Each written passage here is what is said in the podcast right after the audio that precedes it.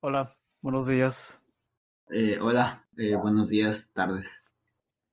Antes de empezar con el episodio de hoy, les quiero recordar que se suscriban a nuestro canal en YouTube, el podcast de los microbios. También pueden encontrarnos en plataformas como Spotify, Anchor, Breaker, Google Podcast, Pocket Cast y Radio Public.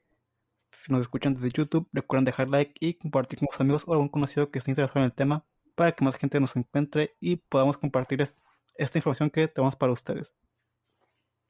También pueden encontrarnos en Instagram y Facebook bajo el mismo nombre. Y los invitamos a que nos, a que nos sigan para que estén pendientes de nuestras publicaciones, ya que a veces nos da por poner datos o fotografías sobre los temas de los que hablamos. De esta manera se puede llevar una información más completa. Los invitamos a que nos dejen un comentario sobre alguna duda que ustedes tengan o si quieren cobramos un tema que a ustedes les interese. Muchas gracias por su atención. Y antes, antes de empezar, es que nos pues aclarar por qué no estuvimos, estuvimos como dos meses perdidos.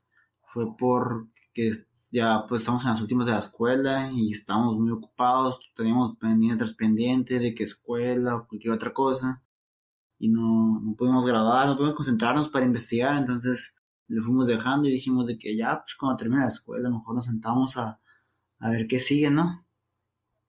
Sí, ya fueron los últimos eh, proyectos, exámenes y todo eso. Se nos juntó todo. Sí, creo que pues mucha gente de que se sacó de onda, porque fue un día para otro, así como fueron como dos meses y... Pero ya estamos aquí de vuelta, así que es importante. Y bueno, estamos felices, así que hoy vamos a hablarles sobre un virus y comenzamos. Todo empieza en agosto y septiembre de 1967, cuando se presentaron dos brotes que ocurrieron simultáneamente en Marburgo y Frankfurt, Alemania, y Belgrado, la capital de Serbia, pero en ese entonces Yugoslavia, cuando trabajadores de los laboratorios en estas ciudades presentaban síntomas de hemorragia. Esos trabajadores se encontraban procesando riñones de monos verdes, provenientes de África, importados de Uganda. 25 casos primarios y 6 secundarios, 7 fueron mortales. Este importante episodio dio lugar a lo que conocemos como fiebre de Marburgo. El nuevo virus, con el nombre de virus de Marburgo, fue aislado de los pacientes y los monos, y demostró una alta tasa de letalidad, sugiriendo la mejor bioconcentración antes vista para un agente patógeno. Los Centros para el Control y la Prevención de Enfermedades tomaron un laboratorio como contención móvil de los Institutos Nacionales de Salud y lo instalaron en su estacionamiento, proporcionando una condición de bioseguridad 2. Que pues el nivel de seguridad 2 no es lo máximo, pero pues para ese tiempo sí, sí era como que, el máximo que había. Pues estos dos brotes se informaron pocos casos aislados y esporádicos en las décadas siguientes, hasta un brote en 1998 en una comunidad minera en el noroeste de la República del Congo, donde se iban afectadas 154 personas, con una tasa de letalidad del 83%. Se cree que los mineros pudieron llevar el virus a la comunidad, lo que hizo que todo se pusiera intenso.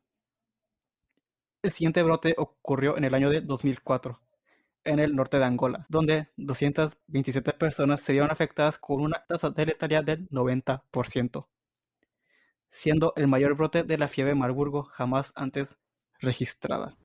Y pues como podrán notar, la infección por el virus de Marburgo pues es, realmente rara. Los brotes que han ocurrido se asocian al contacto con cuevas o cavernas, como en el Congo, y aquel ocurrió en los años 80 en Kenia, donde dos personas se infectaron al visitar la cueva de Kitu, en el monte Elgon, o casos importados, como en Europa o en Sudáfrica, donde se registró un caso de un viajero que llegó de Zimbabue. Pero, debido a su gran parecido con el virus del ébola y lo difícil que ha sido localizar los brotes, se ha creado todo un misterio respecto al virus de Marburgo. ¿Quién lo transmite? ¿Qué tan distribuido se encuentra? ¿Cuántos casos ha habido? ¿Y deberíamos preocuparnos? La fiebre de Marburgo se considera una fiebre hemorrágica y los virus causantes de fiebres hemorrágicas se encuentran entre los más letales asociados a enfermedades del viajero. Para que se puedan dar una idea de lo peligroso que es este virus, el virus de Marburgo es parte de la familia Filoviridae, considerada la más letal dentro de los virus causantes de fiebres hemorrágicas. Un miembro de esta familia es uno que ya hemos escuchado, que es el virus del ébola. Y para no decir todo el nombre completo, al virus de Marburgo le llamaremos MARP, que en inglés vendría siendo Marburg virus. Y pues el MARP es un virus de RNA de una sola cadena, no segmentado y en sentido negativo. Es lineal con un diámetro de 91 nanómetros y una longitud de 892 nanómetros y con una envoltura de lípidos. Su genoma se compone aproximadamente de 19.000 bases. Y digo aproximadamente porque ese número varía entre las especies del género. Para los que nos estén escuchando y no sepan a lo que me refiero con bases, las bases son moléculas conformadas mayormente por nitrógeno, que forman parte de la estructura medular de los ácidos nucleicos. El ARN, al ser un ácido nucleico, está conformado por bases, entre otras cosas. Las bases determinan la complejidad del genoma, ya que forman genes que a su vez codifican proteínas. Lo anterior se traduce en que el MARP es un virus grande y a su vez complejo.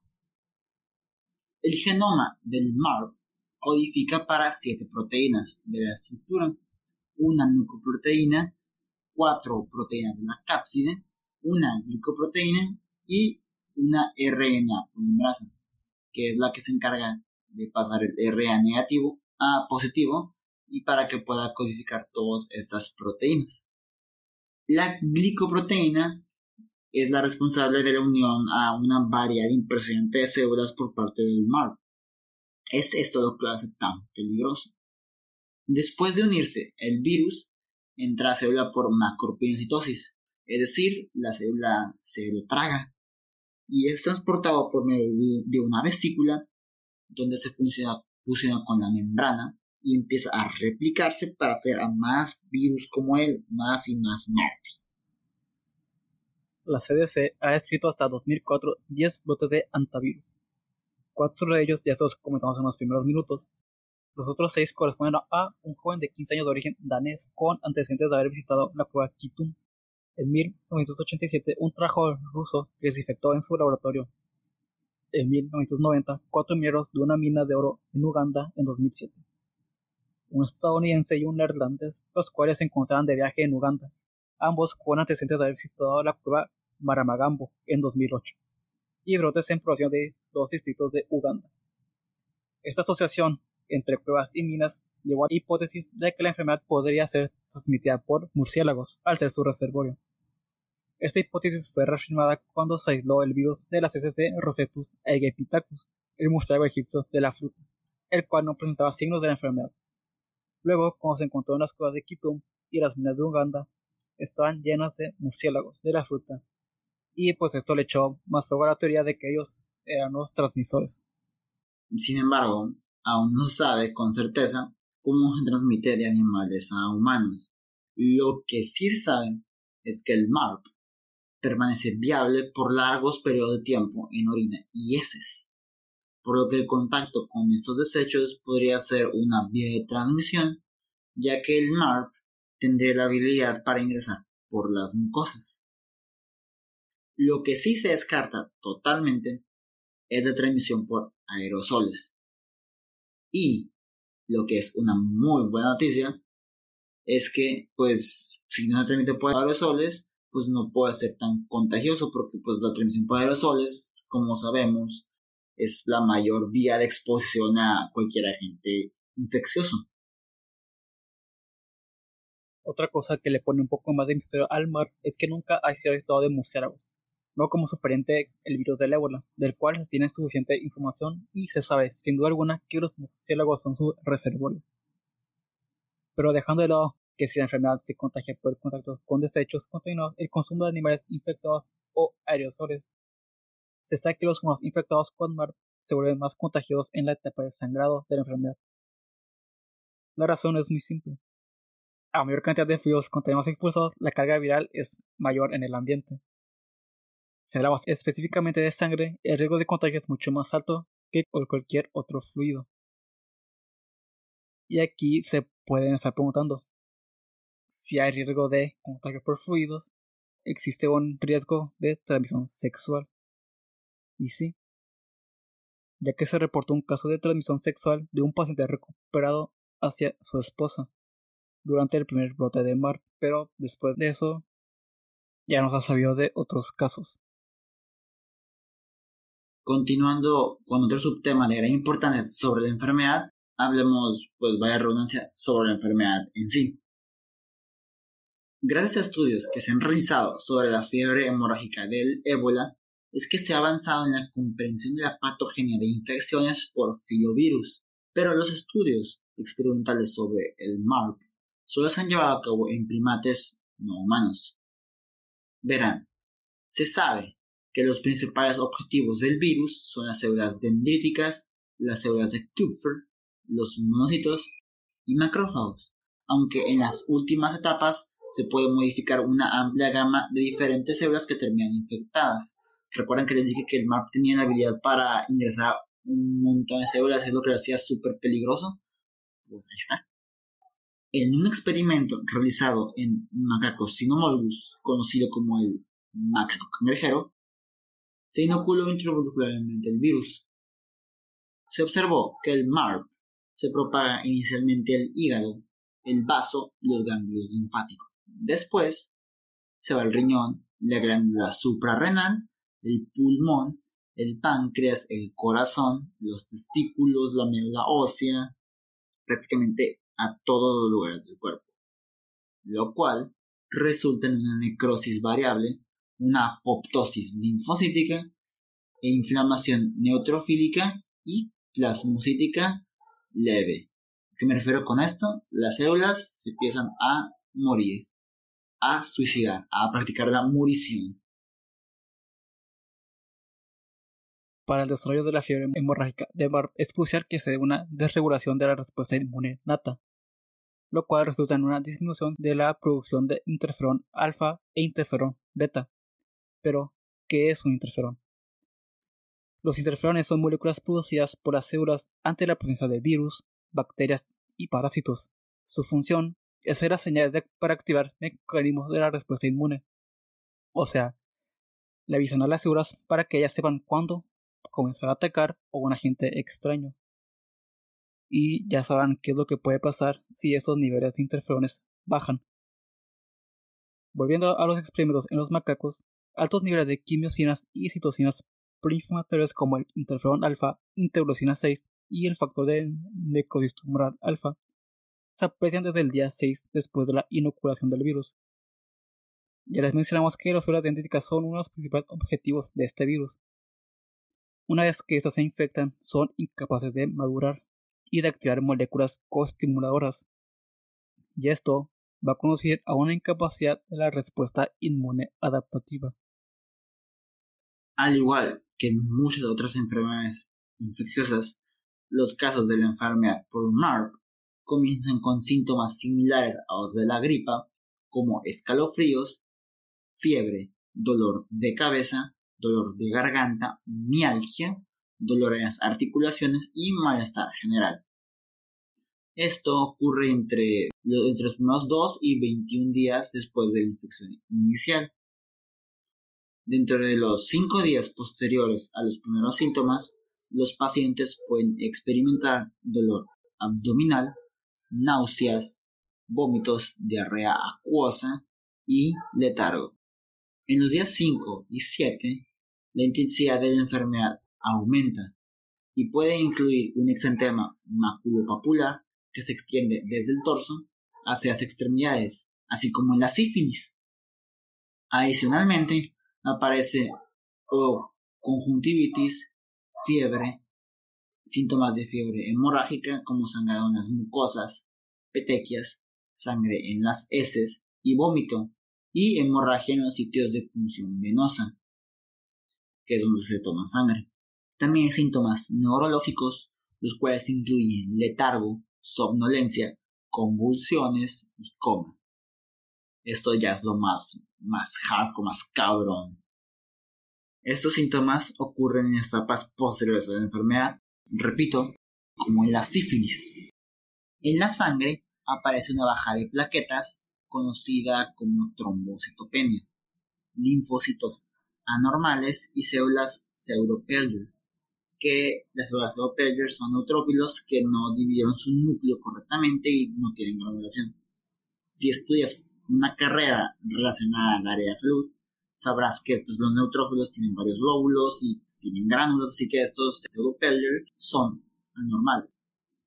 También se da un aumento en las enzimas hepáticas en consecuencia de que las células del hígado se empiezan a morir.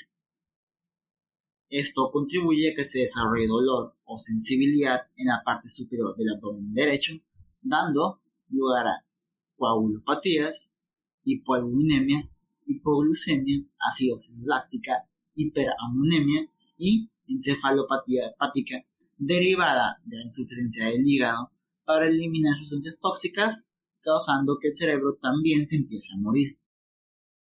El resultado de los procesos que ya mencionamos termina en un síndrome parecido al choque séptico, con disfunción vascular, coagulación intravascular diseminada y eventualmente una falla multiorgánica. O sea, el paciente pega machine.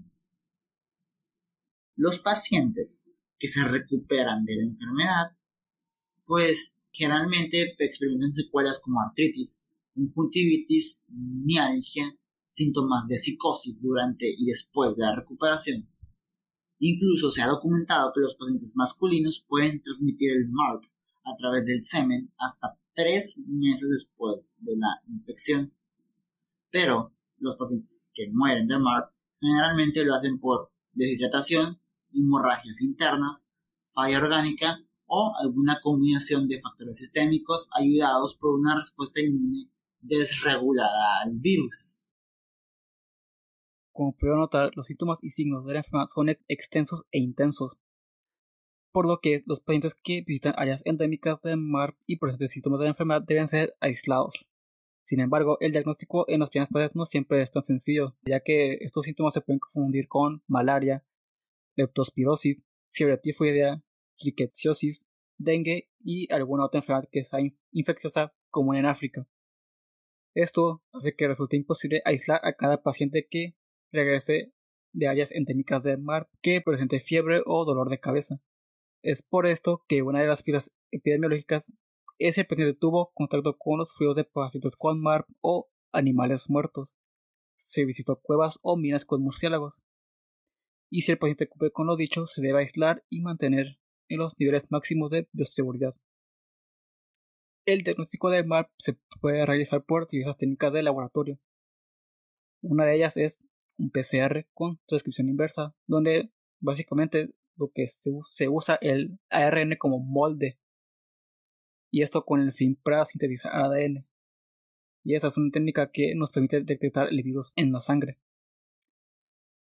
Adicionalmente también tenemos técnicas de ELISA, las cuales permiten detectar el virus pero en otros fluidos, pero esos tienen una menor sensibilidad. Debido al revuelo que han alcanzado las vacunas en los últimos meses, podemos preguntarnos, ¿hay vacunas contra el mar? Porque un virus así debería ser prioridad menos para las zonas endémicas del mar. La respuesta es que hasta el año pasado no habían vacunas aprobadas contra el mar. Sin embargo, hay cuatro candidatos. Tres están en fase 1, que son las vacunas CAD3, que es una vacuna que utiliza un vector de adenovirus, así como así como Cancino, que está ahorita de moda, AstraZeneca. También está ADN MARP, que es una vacuna de ADN, y la MBA Benefilo, que es una vacuna que utiliza un vector de, un, vector a un poxvirus y que es de Johnson Johnson, la misma que está con la vacuna del COVID. Pues esta vacuna que les decía ya está programada para fase 2, o sea que es la que va un poquito más adelantada. También se han presentado otras vacunas candidatos que utilizan de vector a un adenovirus, vacunas de ADN e incluso vacunas con partículas que se parezcan al MARP, imitadoras pues. Algo bueno también de su parecido con ébola es que conforme se avanza en el desarrollo de vacunas contra esta enfermedad, se podría también conseguir que éstas sirvan contra el MARP, a generar cierta inmunidad cruzada. Es como tener un 2 por 1 Sobre los tratamientos, muchas farmacéuticas trabajan fuertemente para hacer tratamientos novedosos y que sean efectivos contra el mar. Pero hasta ahora los que se han sometido a experimentación son Galidesivir, que básicamente lo que hace es impedir que el virus se siga replicando, y esto inhibiendo su ARN polimerasa. Y este fármaco no se probado en humanos, solo se probado en monos, en los cuales afortunadamente se han obtenido resultados favorables. Otro fármaco que se utiliza es el Favipiravir, utilizado en Japón para tratar la influenza y que ha demostrado igual buenos resultados en monos infectados con MARP. El Remdesivir también ha sido planteado como una estrategia para poder combatir el MARP y este tal vez le por la popularidad que tomó por la pandemia del COVID, especialmente en Estados Unidos. Este antiviral ha mostrado buenos resultados, no solo contra el MARP, pero también con el ébola. Y también se han utilizado interferón y cócteles de anticuerpos que han sido tolerados en humanos y muestran una esperanza en las zonas endémicas de África. Como conclusión, el MARP, si bien no es un virus que está ampliamente distribuido en el mundo, y realmente resulta muy difícil pensar que algún día podría haber una, pandemia el MARP, porque no transmite por aerosoles, porque está muy, muy aislado en las zonas del mundo y porque es un virus que mata muy rápido, entonces no es como que se alcanza a transmitir con tanta facilidad. Sí es un virus que se tiene que tener extremo cuidado y nos enseña que hay tantas cosas que aún no sabemos que tenemos que tener cuidado, especialmente cuando vamos a lugares donde puede haber enfermedades que, pues, están bien raras, ¿no? Y la verdad nos dio mucha atención a este virus y tenemos tiempo queriendo hablar de él. Como les digo, se nos cruzó la, las, las clases y todo pero es de los virus más raros clasificados por la OMS, que, no saben nada ni nada, nada. Y ya vamos, vamos a cerrar el episodio. Solo resta agradecerles por estar aquí una vez más y esperarnos después de dos meses. Esperamos sigan oyendo y nos compartan otra vez. Estamos, estamos de vuelta, un poco, ajá, un poco tareados, pero, pero aquí, aquí andamos otra vez para hablar desde lo que sabemos. Sí, aquí andamos otra vez, ya regresamos este, de unas vacaciones entre comillas. Pero no más que, pues muchas gracias por escucharnos en nuestro episodio y espero eh, lo compartan. Y si nos escuchan desde YouTube, denle like, por favor, porque eso nos ayuda a nosotros y compártanlo. Así es. Hasta luego. Hasta luego. Que tengan un día. Hola. Espero hayan disfrutado el episodio de esta semana. Pero antes de despedirnos de manera formal, les tenemos que dar otro aviso. De ahora en adelante subiremos episodios cada dos semanas. Esto con el motivo de planear mejor los episodios y poder proporcionarles mejores episodios a ustedes. Muchas gracias por su atención y su comprensión. Así que nos vemos en la próxima. Adiós.